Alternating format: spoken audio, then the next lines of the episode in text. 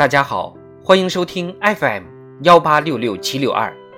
今天我们接着讲智慧人生之正气智慧。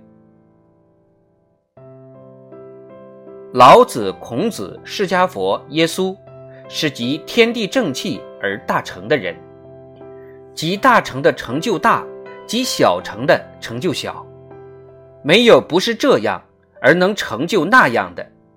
所以说，天下可均等，国家可以推脱，绝路可以抛弃，财力可以推辞，衣食可以残缺，头可断，可碎，身可烹，可仆，而道义不可丝毫违背，不可片刻离去。这就是所谓古代的大人。老子说呢，地狱中有四大。道大，天大，地大，人大。人能体会天地之道，而存养天地之气，也就是孟子所说的“至大至刚”，能充塞于天地的浩然之气。这个气用之于达时，能惊天伟地；用之于穷时，能以死恪守善道。而这个穷时的死。也就是普遍说的气节或者节操，就是古代所说的杀身成仁、舍生取义、以死为道、视死如归的节操。孔子说呀，早晨听懂了大道，晚上死了也值得。在生死关头，当道存在，自己就存在；当道不在，自己应死去。眼前所见的只是道，不考虑自己的生死存亡。听不到道，生死关头就无法辨别清楚，便不可避免降至辱身，败名衰节，为道伤义而苟且偷生。正气不能培养，邪气必然会在心中产生；节操不能立，人格便在利欲中丧失殆尽。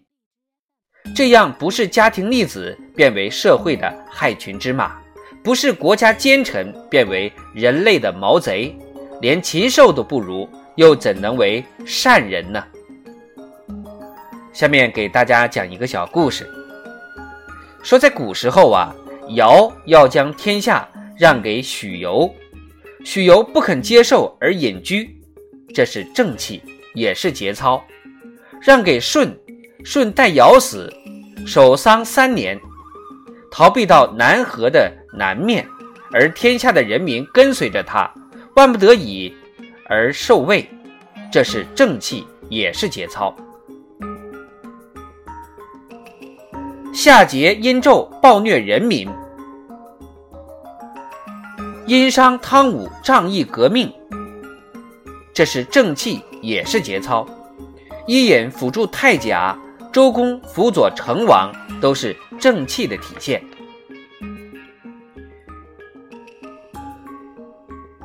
古代比干丞相临死还要劝谏，充满了忠义。伯夷、叔齐在首阳山饿死，而更加受到了彰显。申包胥站在秦庭里七个日夜，痛哭不绝，以保存楚国。子路诉说魏国叛乱，跑去求嫁，有断婴而死的气节。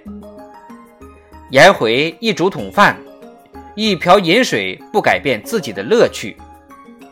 曾子穿着粗布衣袍，还没有完整的，糟糠野菜填不饱肚子，不合于意的上卿也推辞不做。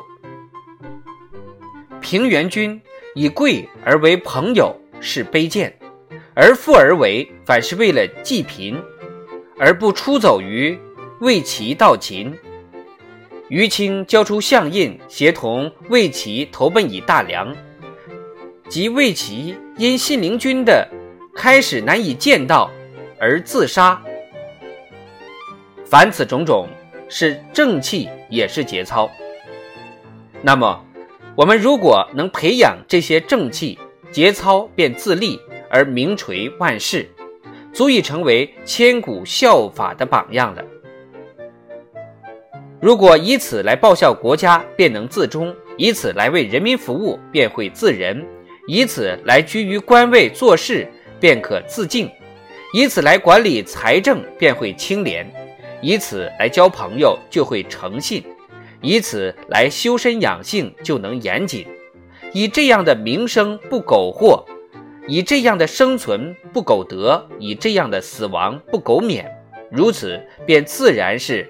精忠贯日月，浩气色天地，怎能仅仅是孟子所说的“富贵不能淫，贫贱不能移，威武不能屈”的大丈夫气概呢？